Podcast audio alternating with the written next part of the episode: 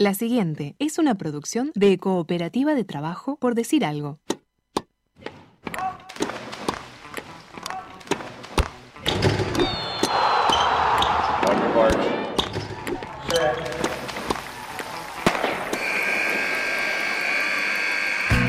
Hay deportes. Y en Por Decir Algo queremos hablar de todos. O de los que podamos desde este momento y hasta las 15. Por Decir Algo.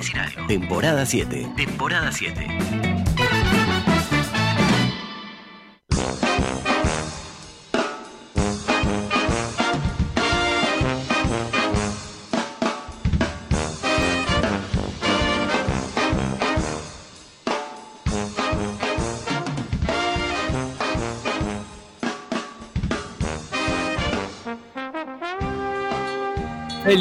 Buenas tardes. ¿Pagaste el wifi hoy? Ya estaba pago, Facundo, no me difames. Ah, es cierto. La, la culpa de que se te cortara ayer en la presentación es de Antel, que, que cada vez funciona peor. Bueno, pará un poco, no te metas con los avisadores, Focastro. Mal yo, mal yo. Pero hablando de eso, eh, ando buscando pasaje a Tokio, digo, por lo de avisadores. Si conoces al gerente de Air Japan, pasale mi número nomás, ¿eh? Me gusta, me gusta que estés en sintonía con los atletas porque mucha metáfora en los titulares con de sacó pasaje a Tokio cuando alguien clasifica, pero nadie habla cuando efectivamente alguien tiene que sacar pasajes a Tokio. Sí, o a Qatar. Sí, pero antes de ir a Qatar hay que ir a Venezuela. Bueno, por fin vas a hablar de Venezuela. Nunca decís nada de Venezuela, ¿eh? Pero ese sos vos, Castro. Ah, te- te- tenés razón, tenés razón. Me, me fui de personaje. Si vas a hablar de Venezuela, tenés que decir algo, por lo menos, de Estados Unidos. Sí, yo que, que salió campeón de la Nation League, le ganó a México la final por. No, papá, que tiene intereses en Venezuela. Estados Unidos quiere que Venezuela clasifique a Qatar. Estás para la bobada, pero tan mainstream que te veo. Sa- ¿Sabés que hay otro Uruguay, Sí, loco? hay otro Uruguay. Si hay otro Uruguay ahora, avisale que subió la nafta porque no están protestando, no cortaron la ruta. Buah, ¿Dónde está te decía que hay otra selección uruguaya buscando clasificar a un mundial en Rusia. A eso me refiero. No, Sí, no, no. claro, la selección de los viajes en el tiempo. Porque Rusia fue en 2018. Salimos quinto, perdimos con Francia. José Mayoró, Cavani se lesionó. Guillermo Varela jugó. La selección de fútbol playa, Feli, conoce los rivales para la eliminatoria rumbo a Rusia 2021. Vamos a hablar hoy con su entrenador. ¿Qué te Ah, ¿qué haría sin ti, Facundo? Por suerte le pones seriedad a todo esto. No, tontín, gracias a vos, gracias a vos. No, demos comienzo por decir algo en su edición 824. Un programa que está muy enojado con la suba de combustible hasta que se da cuenta que no tiene auto. Por decir algo, en vivo, hasta las 15, en M24. Hola, hola, hola, hola, hola. ¿Qué tal? Me gusta empezar así, como si, si, si no estuviéramos hablando antes. ¿Cómo está, Facundo? Muy bien, es que antes lo que hacemos eh, no somos nosotros, somos como una representación histriónica de nosotros. Uh, representación histriónica, dijiste. No, no, no es eso, está mal. Eh, escuchame una cosa, tengo una charlita para conversar. A ver, contame. Eh, ¿Qué Uruguay-Venezuela recordás? Porque eh, 0-3 creo- en el Estadio Centenario. 0-3 en el Estadio Centenario, ¿verdad? Ese es el primero que viene a la Sí. mente. Sí, sí, sí. Los que los venezolanos conocen como el centenariazo. Sí, Eh, sí, sí. Tijuana Ah. Ramón Carrasco. Y, y el siguiente que me viene a la mente es Sí. el de mm, el del gol de Canel García, el tatuaje de Artigas. En la Copa América. En la Copa América en Venezuela. En, en Venezuela, en una Copa América Ahí. arrancamos mal. Creo que estamos en un grupo con quién? Con Perú, Bolivia y Venezuela. Una cosa así del grupo, ¿no? Eh, Venezuela no, pero era Perú, Bolivia, sí. eh, vos decís que Venezuela sí. Y, pero no te acordás de ese gol contra Venezuela, no me dijiste, ¿eh? Pero no, no, o sea, ¿fue en el grupo eso o, o ya fue en cuartos de Ah, final? no por me ejemplo? acuerdo. Yo las Copa América la- tengo poca memoria. No, ya estuve googleando Copa América 2007, después hubo quilombo con el charter, toda la, la- la historia. Oh, ¿Fue el del charter ese? Y yo creo que sí, era el grupo era eh, Venezuela, tenés razón, Perú, Uruguay y Bolivia. Perdimos 0-3 con Perú, le ganamos 1-0 a Bolivia. Sí, a- ese para, ahí va, porque ese fue el comienzo, eh, eh, maestro Tavares ya. O sea, Sí. arrancamos una Copa América en el peor grupo posible, o sea, en el grupo de menos nivel de todo, y Sí. arrancamos 0-3 con Perú. 0-3 con Perú. Goles de Villalta, Mariño y Guerrero. Eh, y después vamos y le ganamos 1-0 nomás a, a Bolivia. para 1 a quedar 0, vivo. gol de Carucha Sánchez. Y después el tercer partido fue 0 a 0 contra Venezuela. O sea, vos tenías razón, pero yo también. Claro. porque jugamos en cuartos de final, porque clasificamos como uno de los mejores terceros, jugamos en cuartos de final contra Venezuela y ahí ganamos 4 a 1 y ese 4 a Bien. 1 eh, en el que arrancamos ganando con goles Forlán y después Arango lo empató rápidamente. Arango. En el segundo tiempo tuvo el golazo de Claro. Canario García, que la colgó y mostró el tatuaje de Artigas. Y después en esa Copa América marchamos con Brasil, ¿verdad? En las semifinales. Sí, en Eh. ese, en ese penal que Tavares casi que hace el avioncito, como que fue a festejar, pero no, Pero no. porque al propio Canario García le pegó la pelota en, en el ángulo. Eh, creo que fue el torneo estelar del, Canario García, ahora que lo pienso. eh, porque en Malasia 97 anduvo bien, hizo un gol en la final y todo, pero no, como que los que brillaron eran el Nico Olivera y, y Salayeta. Y después, Correcto. ¿En, en qué torneo puede haber brillado más que en, que en Venezuela 2007 el Canario? No. Después se retiró, se fue y dijo, no, ya, no puedo venir más a la selección, lloró un poco y se fue a jugar a Grecia. Copa América 2007 esa, ¿verdad? Correcto. 2007. Después el otro gran recuerdo que tenemos con Venezuela es, es el- el- la de la manga, la de la manga y los, los piñazos para todos lados. Diría un empate ese partido, o que perdimos capaz. Eh, no me acuerdo el resultado. ¿Fue para la eliminatoria 2002? Eh, o- no, 2006 ¿No? te diría, ¿eh? Para la mí fue la eliminatoria 2006 dirigiría Fossati, en ese momento. Dirigía Fossati seguro. Para el 2006, Eh, tenés razón.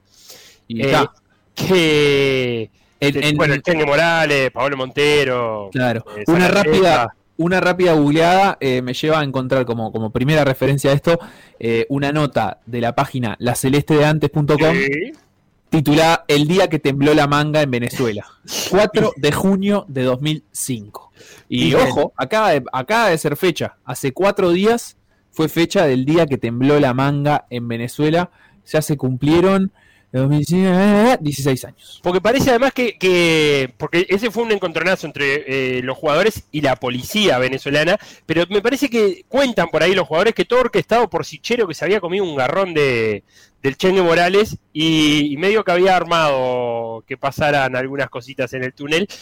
Eh, pero todos los recuerdos que tenemos de Venezuela son ahora, ¿no? Siglo XXI.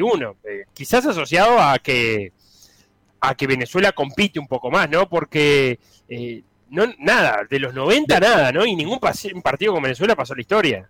Decilo, antes eh, no existían. No, no, no existían, no. Yo quiero preguntarle a la audiencia memoriosa si recuerda algún partido con Venezuela, eh, además de estos que hemos nombrado, que son todo el siglo XXI, si alguien recuerda algún partido con Venezuela de, en el siglo XX y por qué lo recuerda, capaz que por algo bien puntual, que o sea, mirá, yo, a mí justo me agarró en, en Isla Margarita veraneando y jugó Uruguay. Eh, pero eso, quiero traer del fondo de la memoria eh, uruguayos y venezolanos jugando eh, previo al siglo XXI. Instagram, Por decir algo web. Twitter, Por decir algo web. Facebook, Por decir algo. WhatsApp. 098-979-979.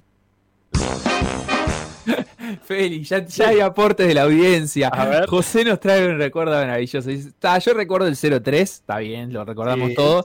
Y después dice, y el, ¿qué tira hielo? Pero todo Ah. no es que estamos trabajando. Y, y entonces, el relato posterior de Pastorino que dice, en definitiva marca el gol, porque a todo esto, el relator de la transmisión estaba enfrascado en, en una Pero batalla por porque el aparte hielo. a Pastorino justo le tocó, eh, eh, Romano lo recordó el otro día, aparte la, la cara de Romano en ese video mientras Celsa esbozaba no sé qué explicación y Romano se notaba que estaba mascando bronca, eh, pero a Pastorino le tocó suplir y justo hubo un gol porque decía, No, "Ah, es, que, yo- el, es que el asunto es que le tiran hielo porque festejan el gol, es una historia así. O sea, era como, como en la euforia de un grito de gol venezolano, eh, se, se ar- se arma el quilombo, entiendo yo que fue así. Y, y ahí, eh, bueno, termina liderando la, la transmisión el colega Miguel Pastorino. Acá Gabriel dice, el del hielazo a Romano. Del partido en realidad ni me acuerdo, pero de esa transmisión no me olvido más. Así Sí. que ya vemos que, que hay como... no, eh, es verdad, pero pará, ¿qué partido fue? Eh, si uno pone hielo romano le aparece, encuentra huellas del imperio romano en el hielo, creo que eh, 2013. Eliminatoria, ah, fue para la eliminatoria 2010. ¿Fue aquel partido? No, ¿Para eliminatoria 2010 o para eliminatoria 2014? no, dice que para la eliminatoria 2010. Ajá. Sí, puede ser, sí. Acá eh, Héctor se acuerda de otro partido de Venezuela. Dice, ¿no se acuerdan del 1 a 0 a Venezuela Él dice en la eliminatoria 2010 gol de Cavani y sin Suárez, pero yo creo que fue en la eliminatoria 2014 ese gol de Cavani y, sin in, Suárez. In extremis estábamos quedando. Quedamos, creo que teníamos que ganar. Eh, sí, había que ganar, sí. Había que en- ganar porque en la estábamos- eliminatoria 2014, eh, gol Y de para el Cavani 2010 sin Suárez. empatamos 1 a 1 allá. El, el, el hielazo de Romano es un 1 a 1. Ahí está, ahí está. Hermoso. Lo único que me acuerdo es eh, su apodo, dice Juan Ah, Manuel, por la selección vino tinto, ¿verdad? Vino tinto. eh, que tiene un. eh, ahora plotearon el bondi de Venezuela y le tiene como un vino tinto gigante así. Eh, y ta, es lo único que tengo para aportar de la selección vino tinto en estos momentos. Contra Venezuela, el peor de todos en la memoria, la fractura de Morena, dice acá Alejandro. Bueno, ah, nos fuimos. ¿A qué, qué fue eso? ¿Una eliminatoria? ¿Para qué mundial? Y bueno, es una gran pregunta, pero imagino década de los 70 o de los 80, ¿no, Feo? Y de los 80, me parece. Y sí, estás, estás tan, tan seguro. Bueno, no, cap- no, fractura ta- capaz a ver. El mundial 74 lo jugó Morena. Y entonces, capaz que fue posterior al mundial 74. Ah, eh, Uruguay-Venezuela, 1983, 4 de septiembre. Por la Copa América de ese año que terminó ganando la Celeste ante Brasil, así que en el 83. Ah, no, no fue por eliminatoria, fue por la Copa América. Está, pero ese es un Vene- Uruguay-Venezuela de los 80. ¿Ves? Sí, bien. ya ese me gustó. No, bien recordado, bien Sí. recordado. Tiene La verdad es que no, lo- no lo tenía, no lo tenía para nada en mi registro. Eh, claro, por acá Gabriel dice, ¿no fue cuando Romano gritó el gol de Uruguay que le tiraron hielo? Claro, Ay, puede ser. Es un 2 a 2 ese, perdón. Ahora El 1 me- al 1 fue en el Estadio Centenario. me dieron ganas de mirarlo en YouTube esto. Está en, en, en el Twitter de Rodrigo Romano, está, porque lo recordó. Claro, porque ahora me estás diciendo que hizo fecha, entonces eh, lo recordó. Eh, estoy buscando el Twitter que dice, eh, a ver si lo encuentro, porque estaba en Acá. Eh, ¿qué, qué tirás hielo? A un día de jugar en Venezuela les dejo este recuerdo, el 10 de noviembre, 10 de junio del 2009, tras la lluvia de hielo y puteadas sabía que salía al aire post partido. Claro, y, y muestra la verdad que el video era post partido de él y Celsa, Celsa explicando el partido y Romano estaba explicando el lío. con ganas, mira para arriba, se relame, se muerde el labio. Pobre, debe ser feo que te pase eso, la verdad. Totalmente, estás con ganas de salir a matar a alguien porque no le No, no, nada. no, tampoco, tampoco estamos promoviendo eso, pero digo, estás en un estadio visitante y si fuese un incidente así, en el medio de una... Aparte estás haciendo tu laburo, en eso eh, su reclamo era muy válido. ¿Qué tirás? No ve que estamos trabajando. Eh, está bien. Eh, recuerdo Ah, en es- Venezuela... Sí, el, para, para cerrar el, el- el dato, es eh, la jugada previa al empate de Venezuela. Claro. Iba ganando Uruguay 2 a 1. Y no nos invocó Rey de tiro libre o algo así. Sí, exactamente. Eh, gran tiro libre, ¿no? Porque fue un tiro libre lejano, ahora que estoy viendo. Como todos los tiros libres de Rey. Porque Sí. que de- después acá en, en Uruguay también nos, me parece que nos hizo alguno él. Sí, que se paró así tipo a lo Roberto Carlos en peine duro y bueno, está, no es la mejor. Recuerdo un Venezuela-Uruguay que un defensa uruguayo le mete una patada en el pecho a un puntero venezolano. Parecía a la de Montero a Chile. Fue en Venezuela, no recuerdo al uruguayo. Y el venezolano jugó en Nacional de Medellín, pero tampoco se lo acuerda a Maximiliano. Que bueno, Bueno. tiene, tiene un recuerdo, pero pocos recuerdos sobre su recuerdo. Claro. Eh, Michael o Micael acá dice: eh, Pablo García la rompió en la eliminatoria 2002. Sin equipo era el mejor jugador de Uruguay. 8 puntos. Sí, está, pero la eliminatoria es un periodo de tiempo muy prolongado. Eh, en cambio, como una Copa América es un torneo muy condensado en el tiempo. Y para mí, ahí en aquella Copa América 2007, el Canario fue figura. También lo fue Forlán, por ejemplo. Pero esa selección 2002 eh, me parece que no era muy creativa, pero creo que teníamos una buena saga, una buena línea de cuatro, ¿no?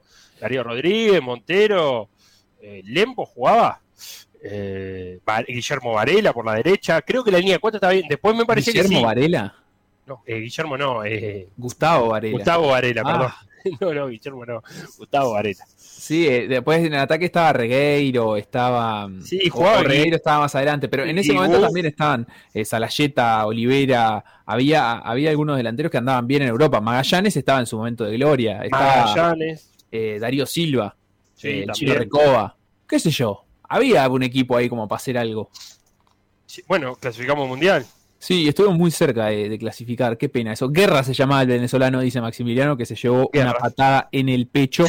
Em, y bueno, ¿qué más? Eh, Héctor de Cordón dice, tengo dudas, pero con grupos de tres equipos para el 90 no nos cruzamos con Venezuela. Claro, eh, antes ah, las eliminatorias tenían aquello de que capaz que no te cruzabas. En la eliminatoria de Estados Unidos había dos grupos, Venezuela estaba con Uruguay, pero no se acuerda de esos partidos, dice. Pero bueno, ahí tenemos un dato como para buscar. Y, dice que el otro grupo era Colombia, Paraguay, Argentina y Perú. Claro, y en el nuestro clasificó Bolivia. al Mundial de Estados Unidos 94. Vamos a meternos en la fecha de hoy, Facu, eh, que empieza a las 6 de la tarde, fecha de Comebol, con Ecuador-Perú. Eh, a las 6 de la tarde, ¿vos qué decís? ¿Es un partido que se ve ese? Eh, sí, se ven todos, ¿por qué no? Bueno. La, verdad es que yo no voy a mirar ninguno, pero para mí, para mí, o sea, recuerdo en mis tiempos de, fisura eliminatoria, sí, había eliminatoria, se prendía la tele y se veía todo. Todo de corrido. Ecuador recibiendo a, Perú, 19.30 eh, Venezuela-Uruguay, a las 18 empieza la previa con, por decir, fútbol. Entrevista a Palito Pereira, que está eh, jugando en, Venezuela. Eh, Colombia-Argentina a las 20 horas, Paraguay recibiendo a Brasil 21 a 30 y Chile recibiendo a Bolivia 22-30. Eh, es una fecha donde Ecuador, lo nombrábamos, va a recibir a Perú, Perú es el último en la eliminatoria, Ecuador tiene 9 puntos, o sea que es altamente probable que Ecuador sume, pensando en los puestos de clasificación y pensando que Brasil le pueda ganar a Paraguay, o por lo menos sumar un punto, va a quedar primero. Eh, Argentina ya tiene un partido más difícil con Colombia y, de los otros, eh, lo decíamos el otro día, Chile recibe a Bolivia y Chile tiene cinco puntos, se puede ir a ocho. Pensando esto solamente de lo numérico eh, y, Uruguay, Uruguay tiene siete. Creo que hay que traer algo de, Venezuela para, para seguir entreverado en este pelotón. Me Feli, si Uruguay no gana, no, no, vamos a estar conformes.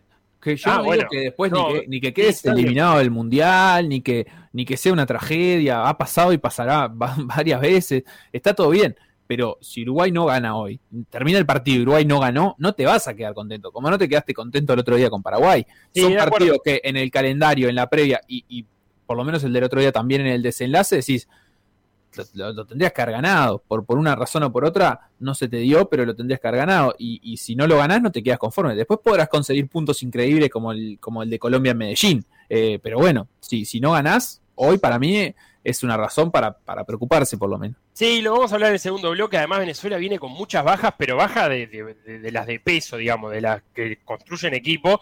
Eh, ganó solamente un partido, fue aquel partido de local contra, contra Chile. Eh, creo que, esta Venezuela no se parece mucho a las Venezuela de, los, de las últimas dos eliminatorias que había una, intención por lo menos de estar más cerca de los puestos de repechaje que del fondo de la tabla. Es una oportunidad para, sumar para, Uruguay. Me da la impresión que esta eliminatoria se va a parecer más a las eliminatorias de siempre, con Brasil y Argentina cortados arriba y una y una cantidad de que seis equipos peleando para tres lugares, Ecuador, Paraguay, Uruguay, Colombia y Chile, capaz que cinco. Ahí a, mí, me preocupa lo de Ecuador, ¿eh? eh como hincha de Uruguay, ¿no? Que, no quiere que Ecuador se vaya lejos. Eh, hoy, 18 horas con Perú de local, parece ser un partido bastante a la mano para el equipo ecuatoriano, por lo menos en el rendimiento que, ha mostrado últimamente. Y, no está muy bueno que, que Ecuador se afirme tanto en los puestos de clasificación. Achica el margen para Uruguay. Sí, Ecuador lo que tiene es que consiguió una, una victoria en Bolivia, es de los pocos equipos que la puede, porque es de los pocos equipos que, sufre poco la altura, y después sí, se hizo fuerte de local, le ganó nos ganó a nosotros 4 a 2 y le ganó a Colombia 6 a 1, ¿no? Eh, y en la visita a una Argentina perdió. Entonces creo que está haciendo valer esos tres puntos que consiguió en La Paz, porque después eh, va a sumarlo de local. Ecuador siempre se hizo fuerte y, vale, nos ganó a nosotros, le gana a Colombia y hoy si le gana a, Perú, ahí ya tenés nueve puntos. Eh, las localías en Ecuador son bravísimas. Eh, veremos si sostiene eso, si puede conseguir un punto afuera. Le ha pasado históricamente a Ecuador de ganar casi todos los puntos de local y como no consigue casi nada afuera, igualmente, igualmente que, que no le alcance. Bien, está claro, está claro, Felo. Así que bueno, hoy arranca a, las 6 de la tarde esta nueva fecha de las eliminatorias que, a diferencia de la semana pasada, se termina hoy mismo todos los partidos, o bueno, entrada a la madrugada, pero todos los partidos se juegan en la misma jornada. Sí, que hay que meter cabeza en la Copa América que se nos viene. Por decir algo. Conducción. Felipe Fernández. Sebastián Moreira. Y Facundo Castro. Producción y edición. Conrado Hornos. Todos los deportes. En Por decir algo. Beli, vamos a tener un ratito para repasar el cierre de la cuarta fecha del torneo de apertura del fútbol uruguayo con el show de hinchas, pero antes eh, sigamos enganchados con las eliminatorias eh, para preguntarte por Uruguay. Más tarde también vamos a tener un contacto, y esto me contarás un poco más vos, eh, con, Venezuela para hablar de la selección venezolana, pero nosotros, ¿qué podemos esperar de la selección uruguaya? Bueno, los, los probables que, que, se manejan hablan de, de, una vuelta a la línea de 4, de, de volver al 4-4-2. Eh, he visto dos probables que, a los cuales les tengo confianza. Empecemos por lo que se sabe, que es el triángulo del fondo, Godín, Josema y Muslera, eso no, no cambia. Eh, y Matías Viña de lateral izquierdo. El pelado Cáceres de lateral derecho. Y acá empiezan las rotaciones. Valverde de volante central junto a vecino Otto Reira, ahí es una de las dudas. Por derecha, Naita Hernández. Por izquierda, De la Cruz. Y Facundo Torres detrás de Luis Suárez arriba. Ahí tenés el, el 4-4-2, que puede tener alguna variante. Algunos colocan a Giovanni González volanteando por derecha. Eh, y y sacando uno de los volantes centrales, así que alguien tendría que hacer ese recorrido por izquierda.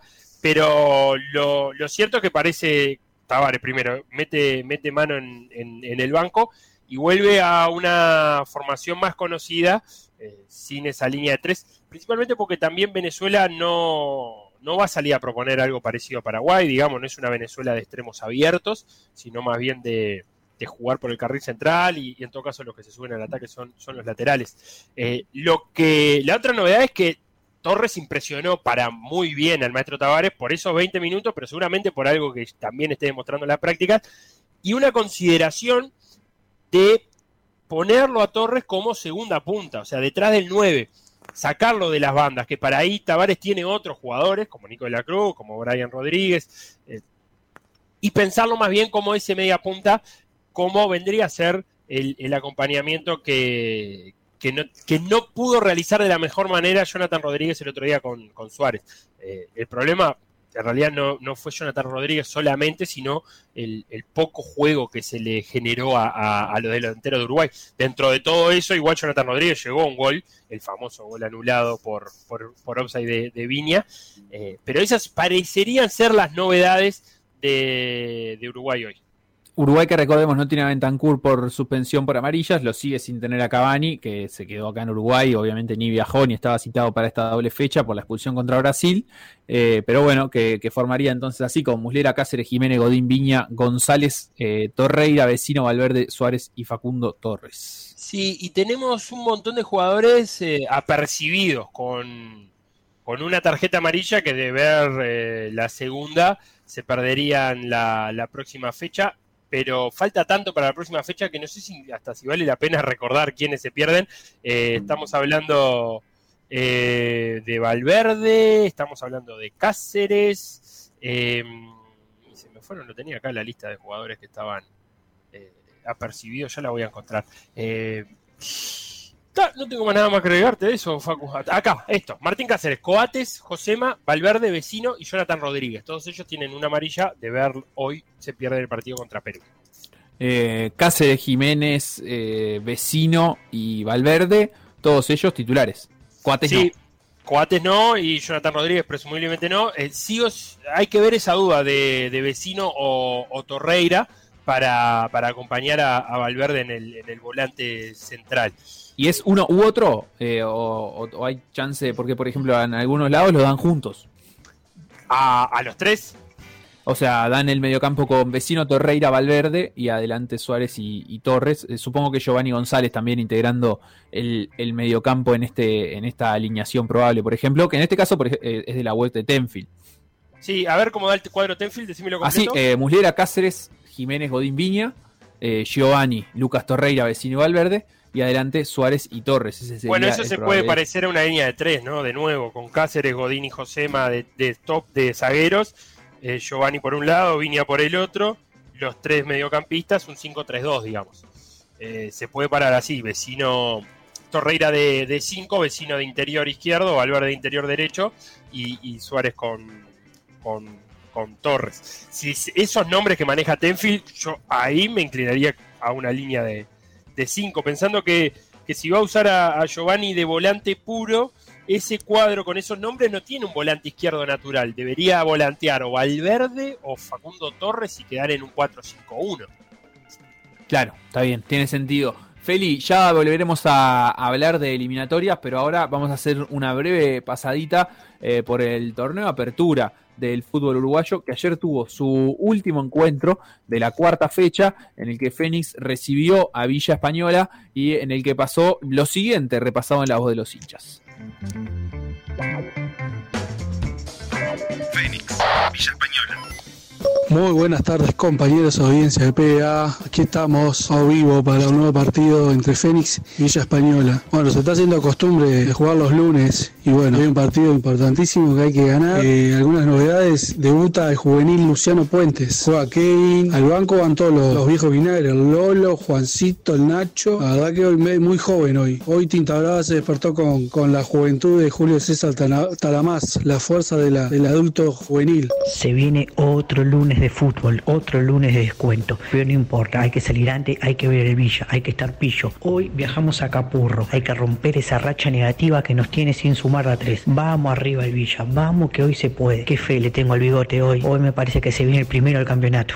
Gol. Mauren gol en 18. Jugadita de Alfaro. Qué pase, eh. Qué bien Maure vos. Y el maestro no lo veo. Qué nueve nos estamos perdiendo con Suárez ahí, eh. A la Copa América. Final del primer tiempo. 1 a 0 cae Villa Española frente a Fénix. Un Villa Española que no jugó para nada mal. No se pudo, no concretó. Villa Española le viene pasando que en los primeros tiempos no juega mal, pero no concreta. Vamos al Villa, vamos que si mantenemos este nivel va a llegar el gol en el segundo tiempo. Final del primer tiempo. 1 a 0 ganando lo justo y lo necesario para hacer lunes típico, ¿no? De común, poca gana laburar, poca gana jugar al fútbol, diciendo que ya sea viernes, ¿no? Creo que así fue el primer tiempo, muy poco, muy poco. La jugada, el, gol fue el gol y después nos quedamos. Bueno, ahora lo último, Casanova atajó una ahí, pero está muy poco, muy poquito. Pero bueno, este, mientras que estemos ganando, que siga así. Se perdió otros puntos que quedan en el camino. Pero si hay una linda forma de perder, es esta. Con el cuadro tirado arriba buscando el gol. Y el cuadro rival pidiendo la hora y recostado contra atrás. Villa Española jugó bien, no se mereció perder, a diferencia de otros partidos, hoy Villa Española fue más. Lo buscó, lo buscó, lo buscó, no llegó, no estuvieron finas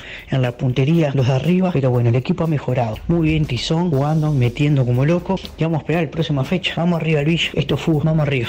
Final del partido, mamita, qué divino, se ganó, pero hay que ser realista, se jugó mal, a mí jugamos mal hoy, muy poco, con lo justo, fue contundencia, así, creo que fue eso, nosotros fuimos contundentes, pero está, me parece el resultado mentiroso, tres puntos en casa, a seguir sumando y bueno, che, hoy es cumpleaños de Junior, columnista Junior, che, no se olviden de saludarme al columnista Junior, si no, no le hace más cobertura, Lucas se llama, vamos arriba Feni.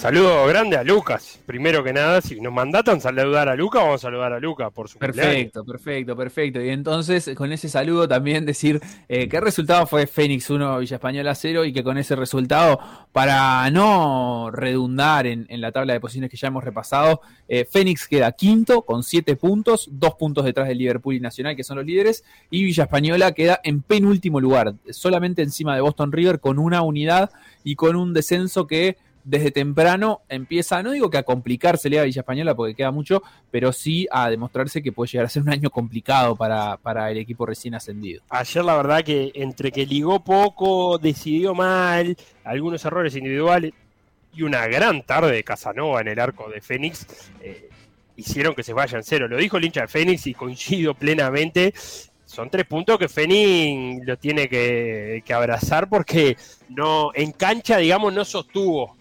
para no sostuvo para ganar en el segundo tiempo. Lo salvó, lo, salvó Casanova y cuando no lo salvó Casanova tampoco estuvo muy fino Villa Española para, para, para ejecutar Villa Española que además de esos números que dijiste tiene dos goles a favor en cuatro partidos eh, y hay muy pocos equipos nada más con con, dos goles a favor, digamos. No, no se caracteriza por ser un equipo que, que llega al gol fácilmente. Y se le lesionó el bigote López ayer, un tirón de, en el posterior, así que por lo menos se va a perder algunos partidos el, el 9 de área de Villa Española. Bien, clarísimo, Feli. Así que eh, este es el repaso del cierre de la cuarta fecha. Tendremos el fin de semana, este fin de semana, la quinta jornada del torneo de apertura. La repasamos por arribita. El 11 de junio fue en Liverpool y Sudamérica. Montevideo City Torque y Wanderers se enfrentan también ese día. Eh, para el 12 de junio están los partidos entre River Plate, Progreso, Cerrito, Plaza Colonia, Peñarol Rentistas y el 13 de junio, que va a ser el domingo, se enfrentan Deportivo Maldonado Cerro Largo eh, y Nacional contra Fénix. Nuevamente para el lunes, para el 14 de junio, está abonado Villa Española a los lunes. Eh, tiene partido contra Boston River en el estadio Odulio Varela ese es un, 15 horas. Un duelo ya por el descenso, por punto del descenso. Me gustan dos partidos, eh. me gusta Torque Wanderers y Liverpool Sudamérica. Me gusta Sudamérica jugando en, en Belvedere, en un buen piso puede salir un muy buen partido de fútbol entre Liverpool y Sudamérica. Feli, a la vuelta, ¿con quién vamos a conversar? Contanos, vendeme esa nota. Vamos a estar hablando con Gabriel Morales, a quien consultamos cada vez que tenemos que decir eh, o sacar información sobre Venezuela, ya sean los clubes que enfrentan los uruguayos en alguna Copa Internacional o en este caso a, la selección. Vamos a hablar de, cómo llega la selección, de su entrenador, de las variantes que tuvo que hacer, porque hay muchas bajas en el equipo eh, venezolano y cómo puede llegar a plantarse hoy contra Uruguay y a qué va a jugar Venezuela.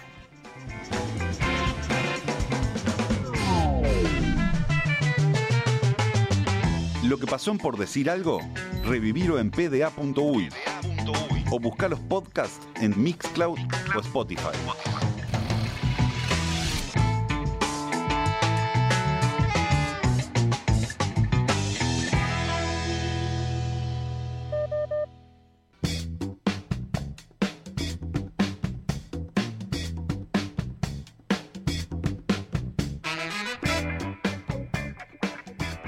Volvemos a este, por decir algo, bien funky, bien funky, te vi funkeando. Eh, ya vamos a estar con Gabriel Morales para hablar de Venezuela. Antes, una pasadita por el básquetbol, que ayer tuvo partido por la Liga Uruguaya de Básquet, que fue victoria de Uruguay Universitario, que puso la serie 1-2, 2-1 a favor de Nacional pero que Nacional tuvo la mala noticia, no sé si se confirmó qué tipo de lesión es, pero la lesión de Suberbiel, una nueva baja para el, para el conjunto de Nacional, Facu. Pésima noticia para Nacional, sobre todo por, el, desenlace mismo del partido, ¿no? Eh, fue un partido, la verdad, que Urunday controló de punta a punta, que dominó, pero que en esos minutos faltaban cinco para el final del partido y si, si había una reacción posible para Nacional era de la mano de, de Suberbiel, eh, de que estaba jugando, estaba jugando un buen partido, hizo 14 puntos eh, y eso que se perdió en los últimos 5 minutos, tomó 8 rebotes y dio 2 asistencias, fue de los mejores en cada uno de los rubros de Nacional. Claro, porque eh, Nacional Facu se llevó a poner a 4, faltando 3 minutos se puso 74-70 estaba el partido. Sí, sí, sí, exacto. Y entonces fue justamente eso, en el momento de cierta reacción recibe ese, ese masazo.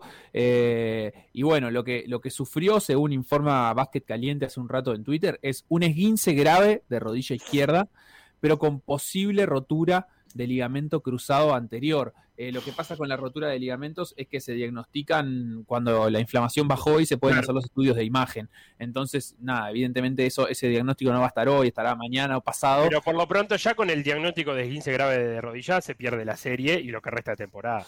Sí, la verdad es que a esta altura casi que no importa mucho. Digo, porque lo que más lo que más importa después de ver al jugador sufriendo ese dolor es pensar eh, en su pronta recuperación y pronto retorno. Si de todo esto sale solamente con un esguince grave de rodilla, sería el mejor de los escenarios posibles. Eh, pero está, estaba, digamos, feo el, pronóstico, por lo menos ayer eh, cuando se veía en la transmisión lo que, lo que estaba sucediendo. Finalmente, bueno, terminó ganando Urunday, eh, ganó 85 a 72 el equipo del Prado y hay una constante de todas formas que se mantuvo. Dominic Morrison fue la figura de Nacional con 27 puntos y 11 rebotes. En los tres juegos anotó 27, 29 y 27 o 29, 27 y 27 puntos Dominic Morrison. Lo que demuestra es que Urunday le puede ganar a este equipo de Nacional. Eh, incluso con las bajas, ¿no? Por supuesto, eh, digamos, con, con, Morrison siendo figura y teniendo un gran rendimiento. Lo que tiene que evitar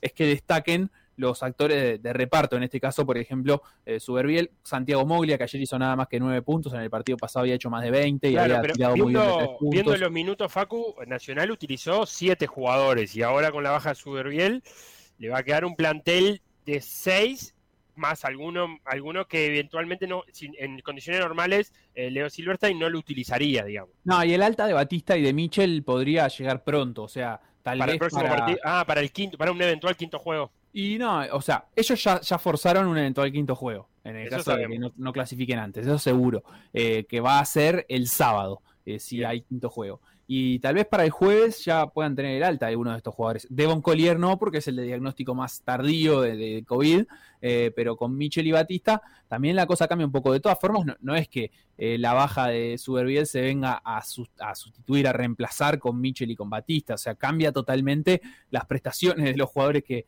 que pasas a tener. Eh, pero bueno, por lo menos son otras herramientas para buscar el juego por otro lado. Eh, Nacional está a una victoria de meterse en las finales, pero eh, con, con, tantas situaciones que se le han dado, parece estar en una posición frágil, pese a, los buenos resultados hasta ahora. Urunday está en una posición más frágil a nivel de resultado deportivo, pero en una posición mucho más firme en cuanto a, contar con, todos sus jugadores y, tenerlos a, disposición. Ayer 19 puntos de Lee y 19 puntos de Medina fueron lo más destacado del equipo de Dapra.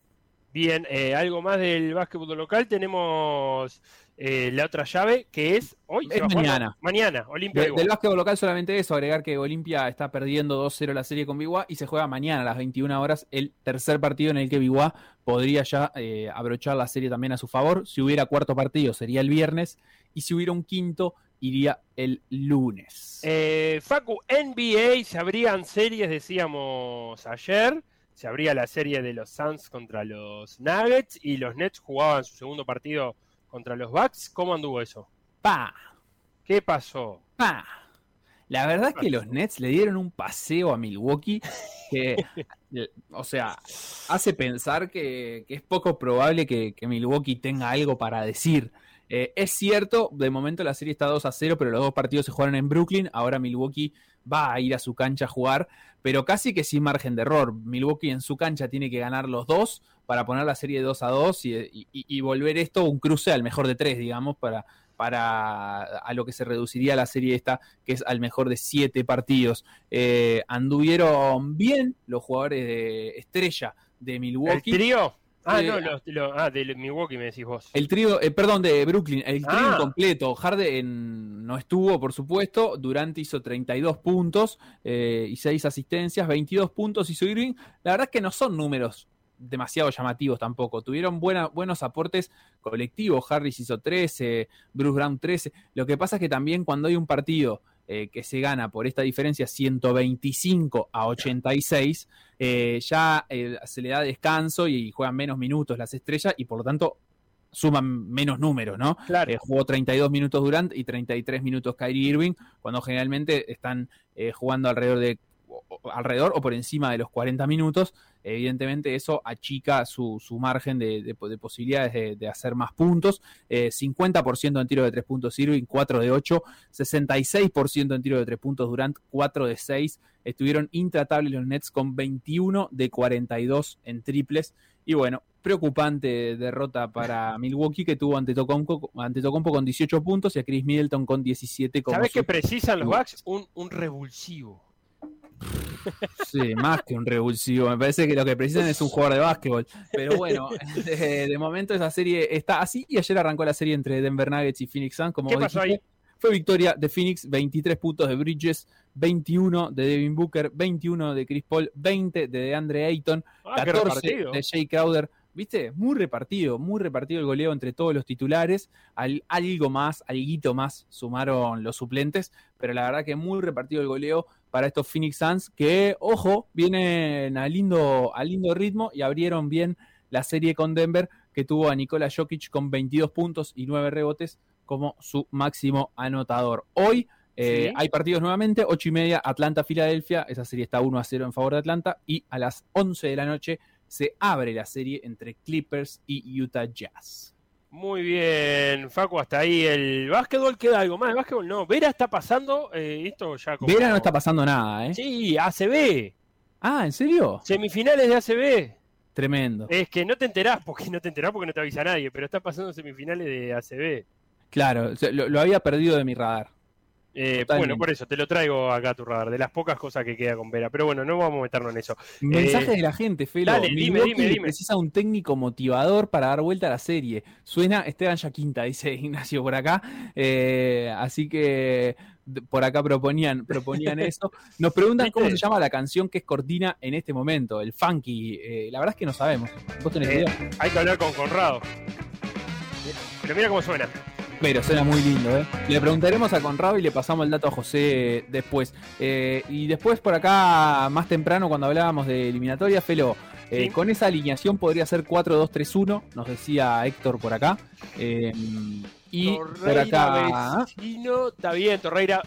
Torre- no, ¿qué me queda ahí? ¿Cómo- ¿Quién es el uno? Torre. Eh, Que me diga quién. quién El quién 1 es Suárez, 4-2-3-1, el 1 es No, Suárez. eh, quién juega detrás de Suárez y quién juega por izquierda en- con esos nombres. Bueno, eh, y por acá Sandra de Pando dice, ¿pueden repetir el posible 11? ¿Cómo no, Sandra? Eh, Fernando Mulera en el arco, Martín Cáceres, José María Jiménez, Diego Godín, Matías Viña, Giovanni González, Lucas Torreira, Matías Vecino, Federico Valverde, Luis Suárez y Facundo Torres. Muy bien, eh, eso es lo que se prevé que puede hacer Tavares hoy contra Venezuela y ya es tiempo de, de dejarlo entrar a Gabriel Morales. Facu, es contigo. ¿Quién abre la puerta de este meet? Y no sé, conmigo, yo, ¿Quién yo lo tal vez. A ver, ¿No tenés ahí un mensajecito, algo? ay, no, no tengo ¿No? ningún mensajecito. Ah. Capaz que fallé yo, porque me sonó hace un ratito, pero... Ah, ¿viste? ¿Para qué? Sí. ¿Y qué hay que hacer? ¿Hay que decirle que entre de nuevo? Sí, hay que decirle que entre de nuevo, así yo le, le abro la puerta y bueno, y mientras tanto la gente igual siempre manda mensajes. Por acá. Héctor te contestaba y te decía Torres izquierda, Sí. Valverde centro, Giovanni derecha. Bueno, sería novedoso ver a Valverde tan adelante, ¿no? Eh, tan cerca de, de Suárez. Eh, podría ser, no deja, no deja de sonar un poco a, a experimento. Me gusta, Valverde tiene la- las condiciones para jugar donde quiera, ¿no? Donde él quiera puede jugar y lo va a hacer bien.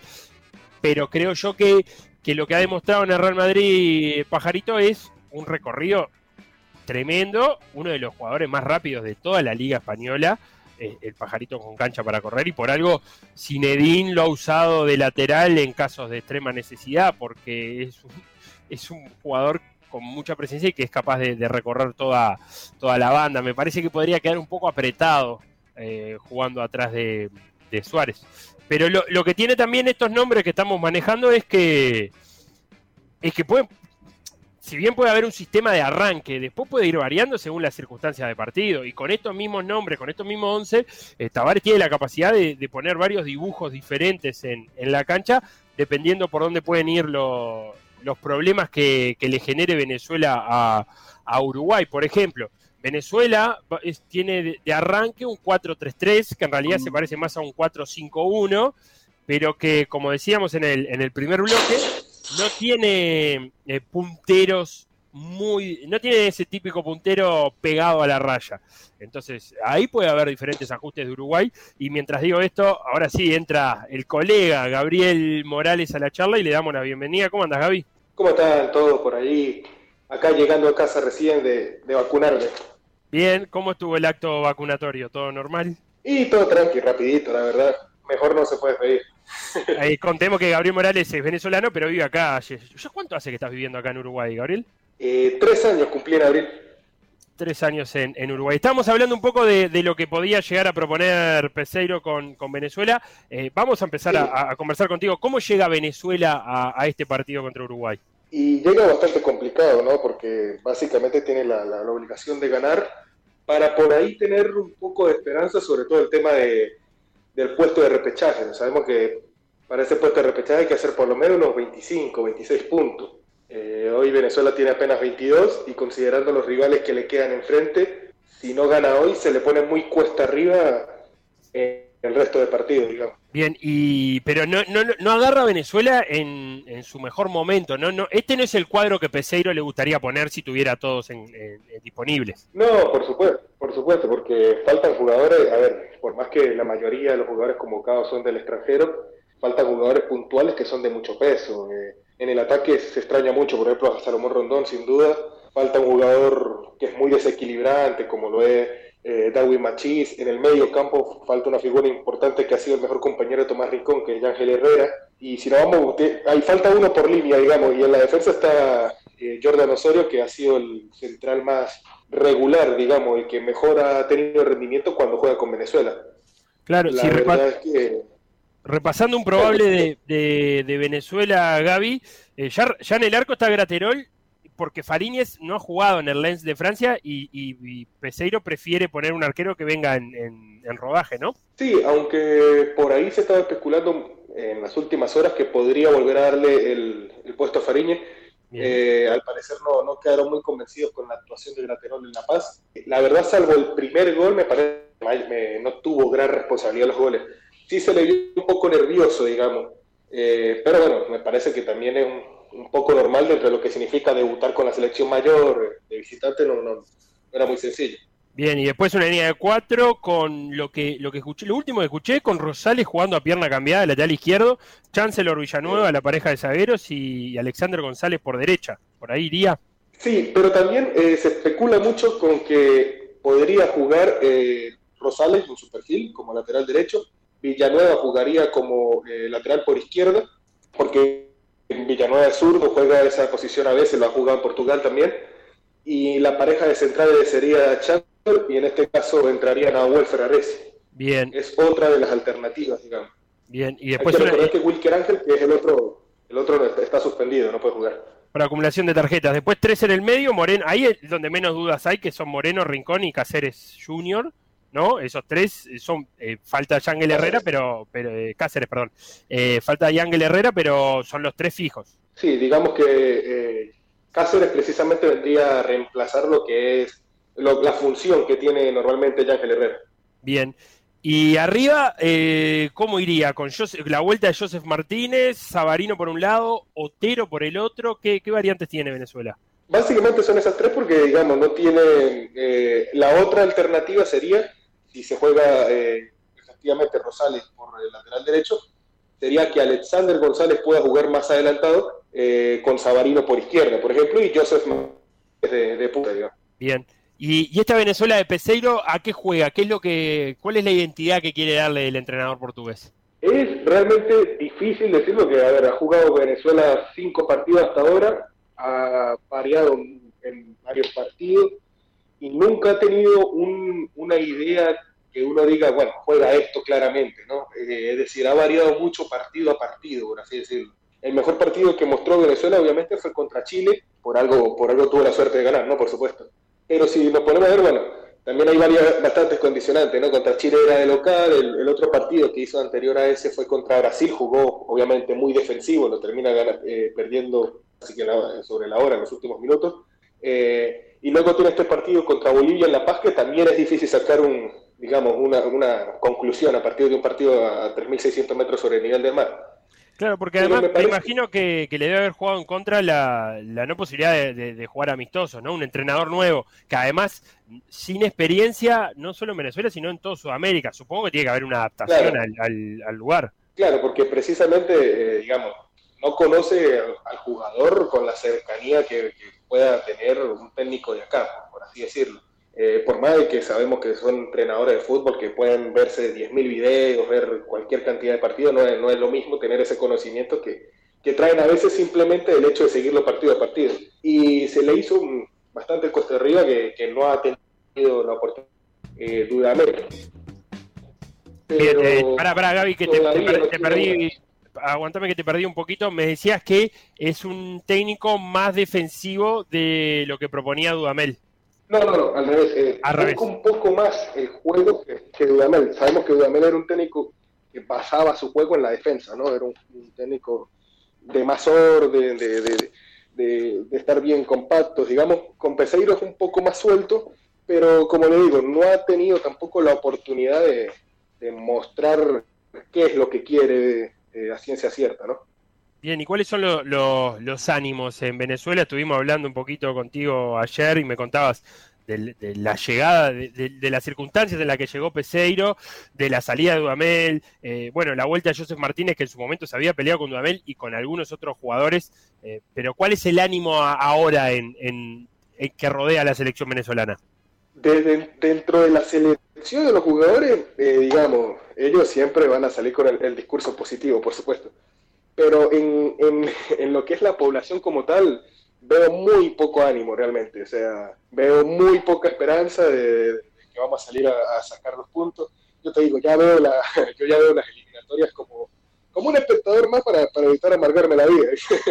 que clasifiquen lo que tengan que clasificar. Y, al comienzo del programa hablábamos, recordábamos de algunos Uruguay-Venezuela que pasaron a, la historia, desde el centenariazo hasta, hasta aquel que terminó con, con Tangana en, el, en la manga. Eh, ¿Cuál, en Maracaibo, sí. En Maracaibo, que terminó con, la manga para todos lados. Eh, ¿Cuál es el, recuerdo? Hoy, ahora estaba entrando algunas cuentas de, colegas venezolanos y recordaba mucho el, Uruguay-Venezuela del Mundial Sub-20, que Venezuela lo da vuelta y termina clasificando. Eh, ¿cuáles, ¿Cuáles son esos partidos de, los que se agarra Venezuela como para, para darse ánimo a la hora de, de enfrentar un partido con Uruguay. Sí, a ver, yo creo que dentro de, en lo que ha sido este milenio, por así decirlo, obviamente Uruguay sigue estando por encima de Venezuela, es algo que no se puede negar, pero si ha sido más competitivo, por así decirlo, ese partido del 3 a 0, eh, acá el 2 a 0 en Maracaibo, que se, que se ganó eh, antes del de la Tanga en la eliminatoria anterior.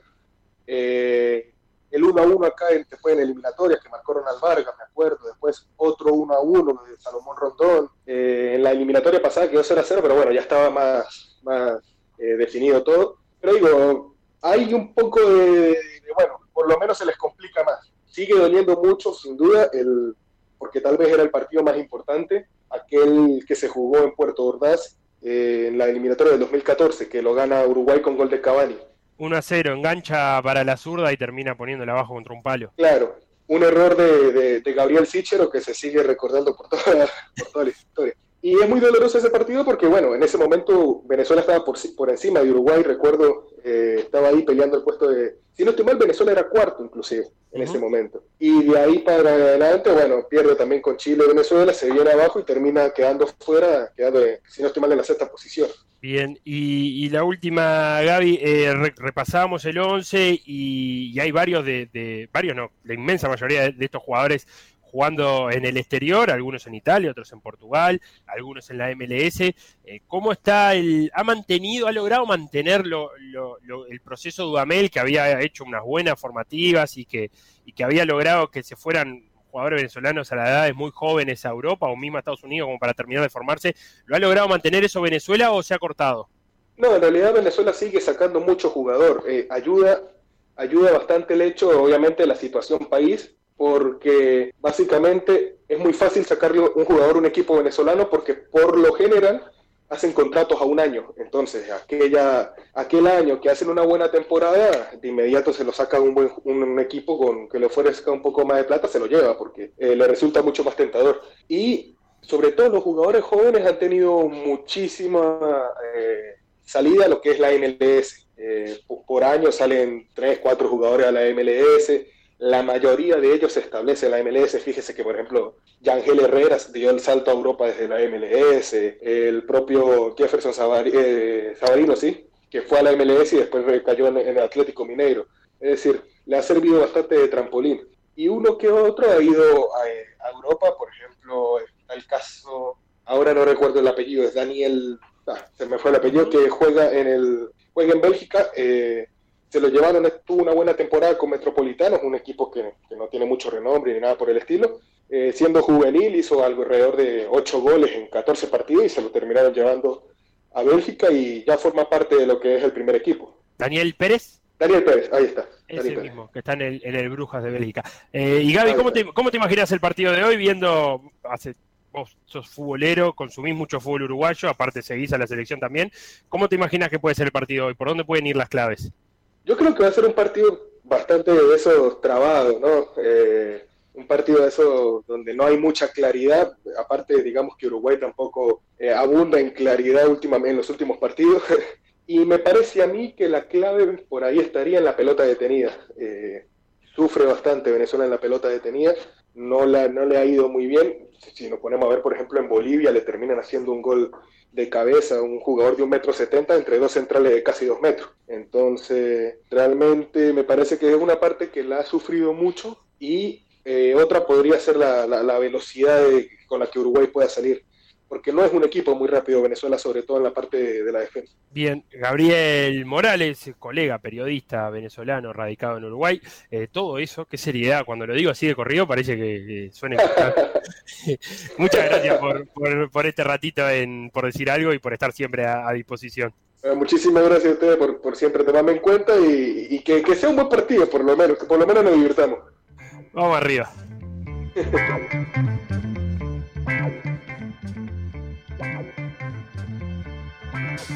かわいい。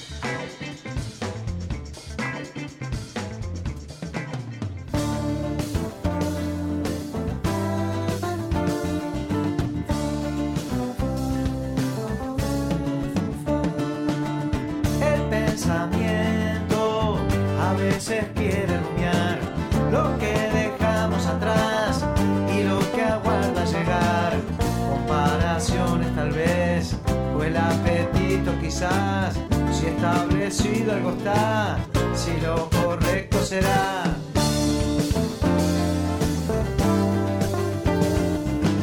La dicha fecundarán, las penas darán a luz, el equilibrio estará entre razón y pasión, en el supuesto elegir, agradecido de estar, de cuando toca reír, toca remar, pocos casilleros avanzamos cuando está cargado el dado, solo nos queda aceptar que a veces revisar vale la pena. Cuando ponemos afuera lo que adentro nuestro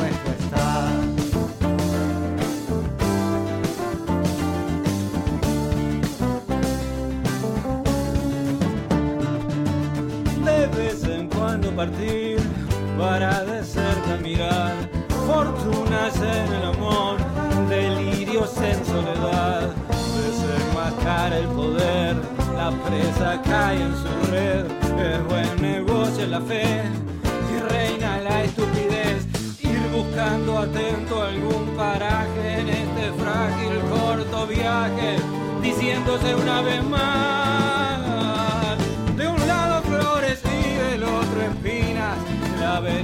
y salidas, mentiras y realidad. La cinta de este rollo se termina la cabeza, fuego herida y el alma la libertad.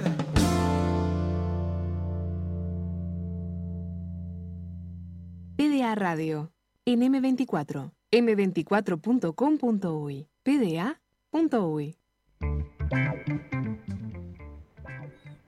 Ahora sí, li- Feli. Qué lindo que eso que escuchamos del pitufo con Fernando Cabrera. ¿Cómo me Sí, gusta? Rollo se llama esa canción del disco Rock and Roll de Pitufo. Preciosa. ¿A vos te gusta? La verdad que sí, la verdad que sí. Y hablando de rollo, eh, ¿qué rollo hay con Roland Garros, Feli?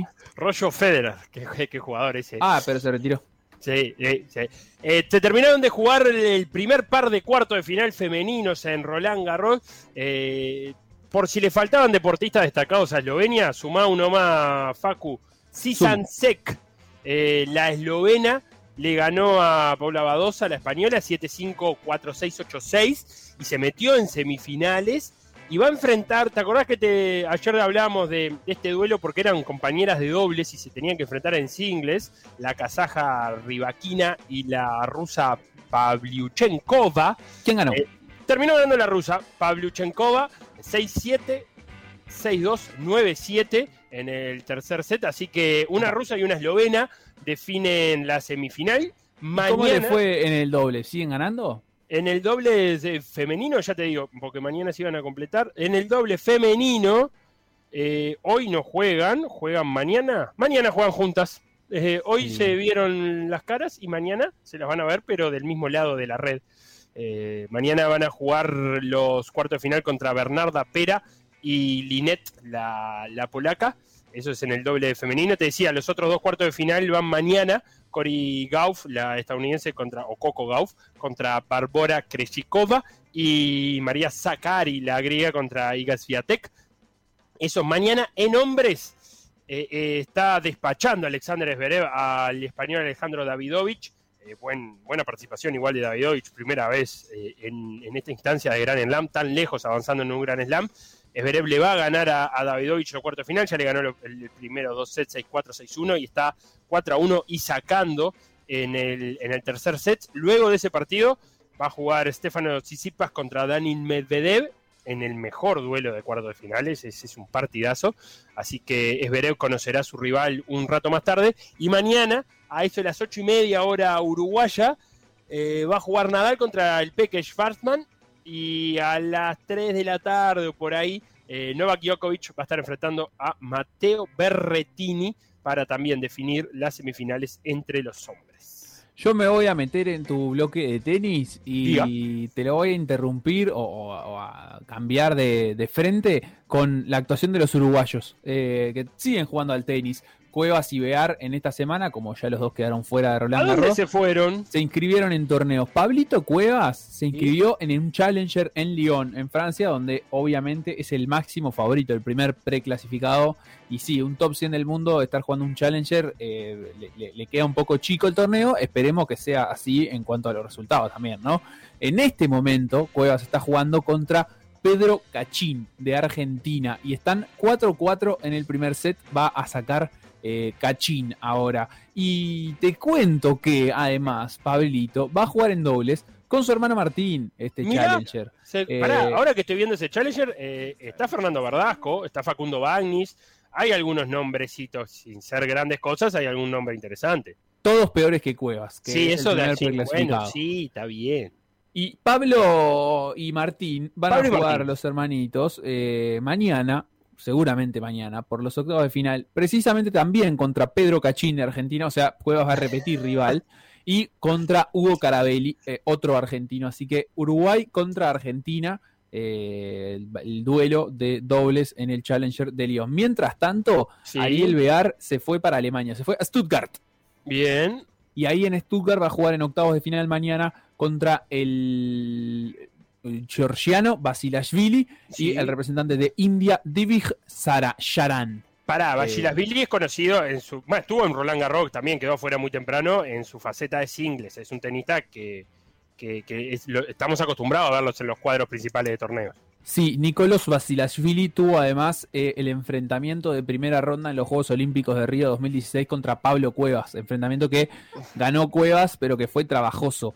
Eh, Sí. y, es- y por eso también es, es un poco recordado, por lo menos está eh, fue el rival de Cuevas en los Juegos Olímpicos. Así que por eso también se lo recuerda un poco. En este torneo de dobles van a jugar contra Ariel Bear y Gonzalo Escobar, la dupla sudamericana que busca retomar la buena senda, la senda de los títulos y los triunfos con las que habían arrancado este semestre tan prolífero para ellos con cuatro finales y dos títulos ATP. Impecable, Facu. Vamos a la tanda y a la vuelta conversamos con el entrenador de la selección de fútbol playa que se sortearon los grupos de la eliminatoria que se va a jugar sobre fin de mes a la misma vez que la Copa América y que otorga tres lugares para el Mundial de Rusia que será en agosto. Por decir algo. Instagram, Por decir algo web. Twitter, Por decir algo web. Facebook, Por decir algo. WhatsApp. 098-979-979.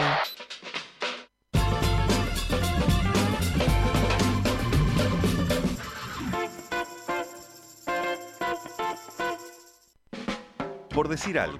PDA.U. Seguinos en Facebook, Instagram, Twitter o Spotify. Todos los deportes en M24 97.9 FM Montevideo 102.5 FM Maldonado. PDA Radio. PDA Radio.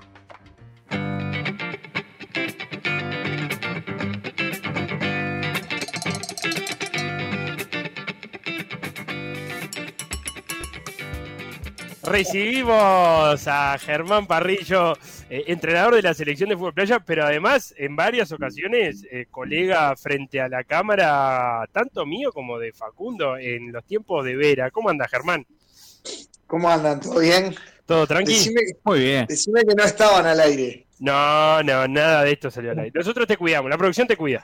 Está. Todo bien, por suerte todo bien. Bien. eh, Gran pisero, Germán, ¿eh? Gran pisero, ¿Eh? sí, señor, sí, señor. Gran pisero. Bueno, eso yo no. Yo no.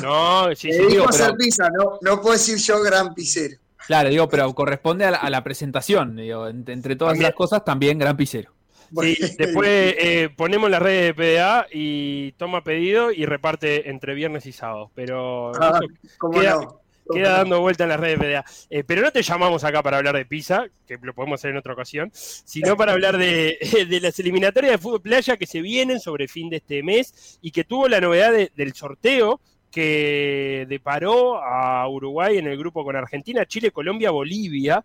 Eh, primero, eso, algunas consideraciones de, de este sorteo y, y de este grupo que tiene Uruguay. Y bueno, eh, a mí me encanta no estar en la serie de Brasil. Eh, ese es el primer análisis que te puedo hacer del, sorteo. Eh, después, con respecto al resto, creo que está muy parejo todo. Eh, es una eliminatoria típica porque vamos recibiendo información de que Bolivia recién se puso a entrenar ayer. Eh, Argentina entrenó, paró. O sea, como es que es, es atípica en ese sentido, en que la preparación de todos no es la mejor. Igual en este deporte, nada garantiza nada. Y he visto selecciones que han rejuntado para ir a un torneo porque justo tenían algún problema en el país del deporte y, y hacen buen papel. O sea, es todo relativo, pero para mí lo más importante es no estar en la serie Brasil porque creo que no te da lugar a, a tener un, un tropiezo. Este, Y otra, menos- la otra conclusión es que vas a tener dos, en caso de avanzar, vas a tener dos partidos para buscar clasificación, ¿no? Porque, eh, contémosle a la gente que no está muy cercana al fútbol playa, son tres puestos, pero Brasil se da por descontado que va a clasificar a Rusia, entonces hay que pelear por los otros dos lugares y no estar en la serie de Brasil. Si terminaste primero de grupo igual que Brasil, esa semifinal que jugás ya es un partido para clasificar al Mundial. eh, pero si salís segundo y te enfrentás a Brasil, el partido del tercer y cuarto puesto te da una chance de meterte.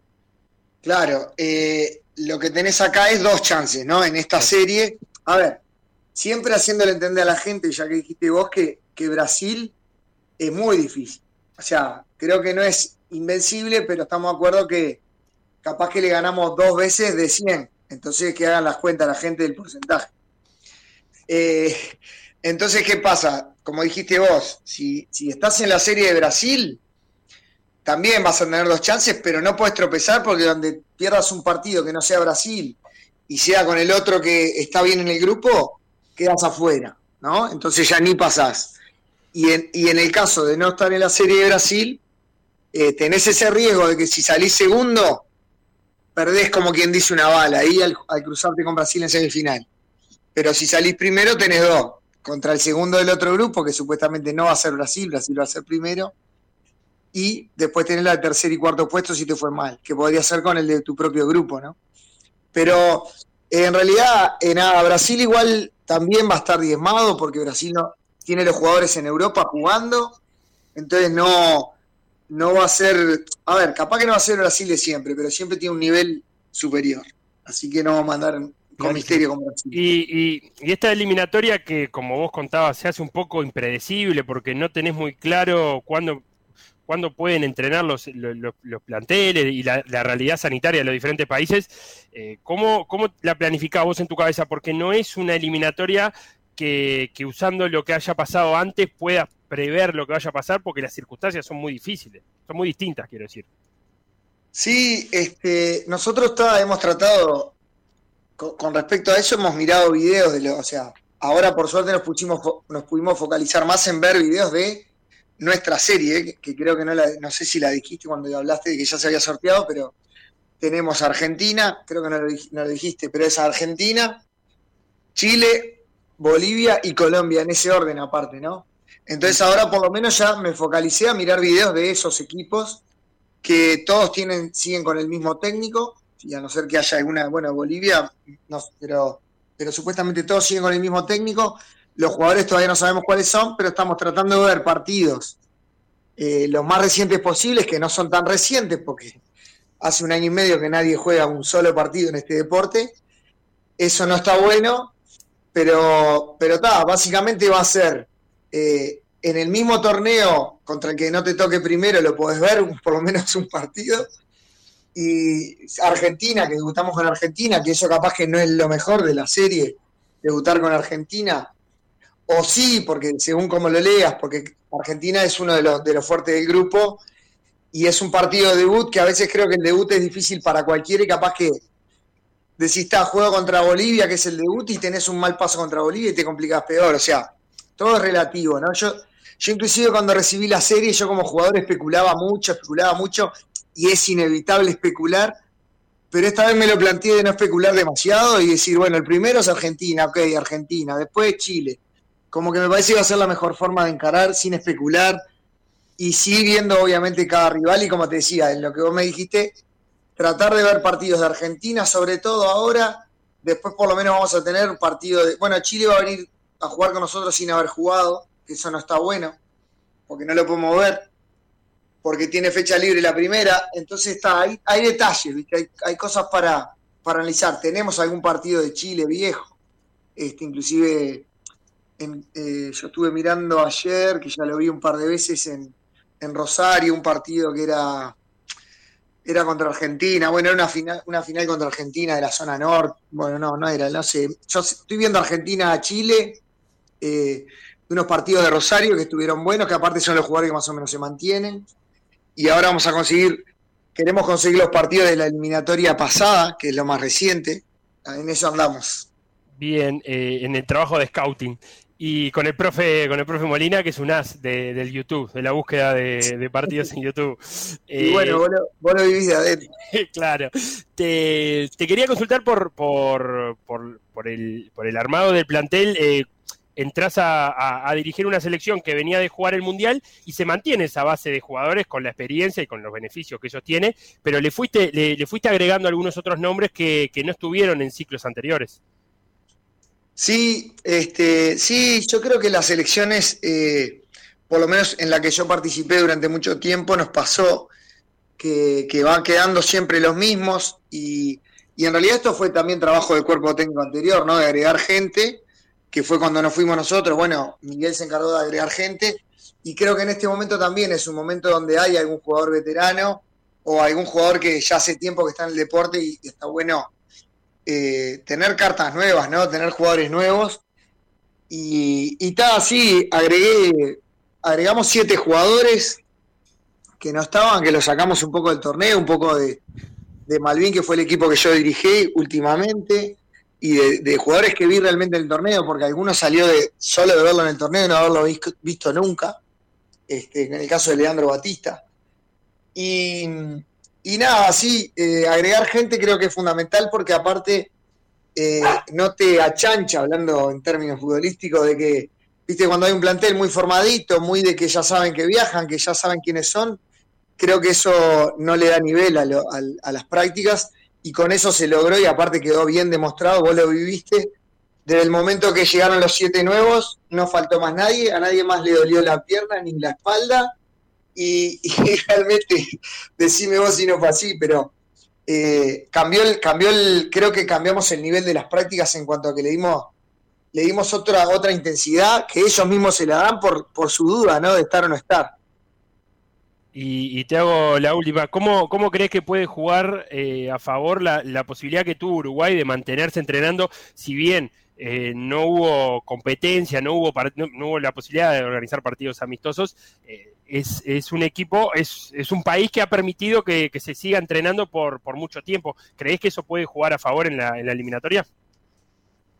Sí, sin duda que yo creo que es, una de las armas que, tenemos. Haber entrenado como nadie, no sé si nadie, porque ya te digo, Brasil seguro no, Argentina no, Chile no, Bolivia no, no sé de Colombia, que también está nuestro grupo. Eh, no sé exactamente cuánto entrenaron, pero seguro que más que nosotros creo que no entrenó ninguno. Y sin duda que te da ventajas.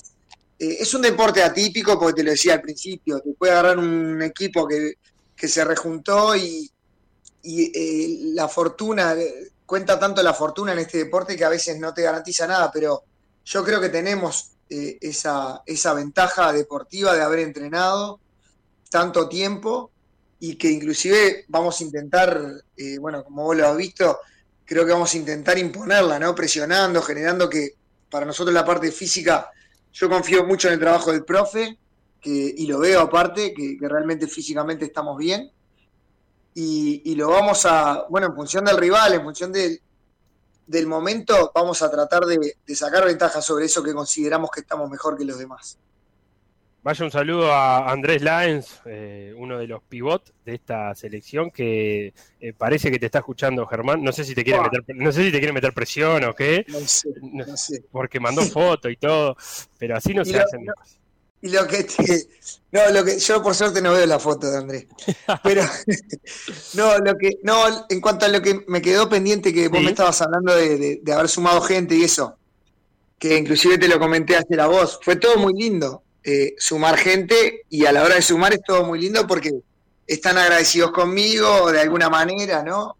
Eh, no hay nada que agradecerme, pero se entiende, ¿no? Felicidad, Sí, sí. bueno, Germán Parrillo me citó a la selección, pum, pa. Y, y bueno, ahora viene la otra parte, ¿no? Que es, sí, me trajo y ahora me deja fuera, porque en realidad... Porque vos tenés que entregar, claro, tenés que entregar una lista mañana.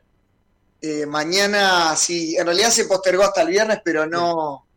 El viernes es en Conmebol oficial. Bien. Eh, yo me había comprometido porque había hablado con Kevo, el presidente, de entregarla el miércoles, porque era la supuesta fecha, y bueno, no la quise cambiar porque en realidad eh, me parece que es una fecha que se espera con tanta ansiedad que no está bueno postergarla.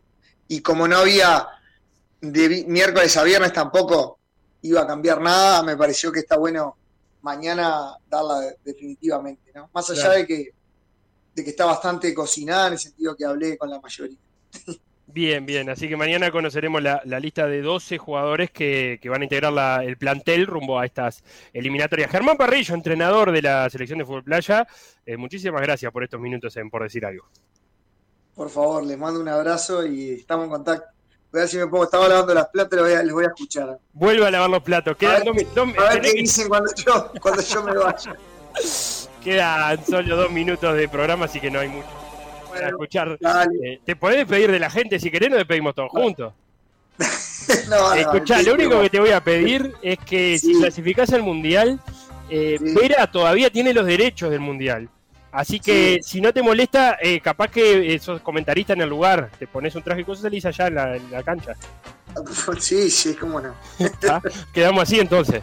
Bueno, les Hasta mando un abrazo, Facundo. Abrazo. Felipe. Un abrazo, Germán. Chau, chau. Bueno, Feli, ha llegado la hora de despedirnos. Hoy 19.30 empieza el partido, pero desde antes, ya desde rato antes, pueden Desde estar las 18. enganchados. Exacto, desde las 18 horas pueden estar enganchados a la transmisión de Por Decir Fútbol, que hoy tendrá una consigna, regalos, eh, hay de todo hoy. Ah, es muy linda. La, la consigna de hoy es muy linda porque eh, la podemos adelantar si quieren. Eh, tienen ¿Cómo que no? pensar, para que piensen en la tarde, eh, ¿qué, eh, qué plantel de Uruguay o qué partido recuerdan a Uruguay como un ballet.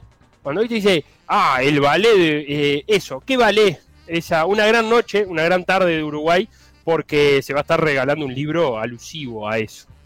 Perfecto, Feli. Así que nosotros nos vamos, queda al aire todo por la misma plata y a las 6 la audiencia se puede reenganchar con Por Decir Fútbol para palpitar la previa de este Venezuela-Uruguay por eliminatorias, octava fecha de las eliminatorias. Chau, chau.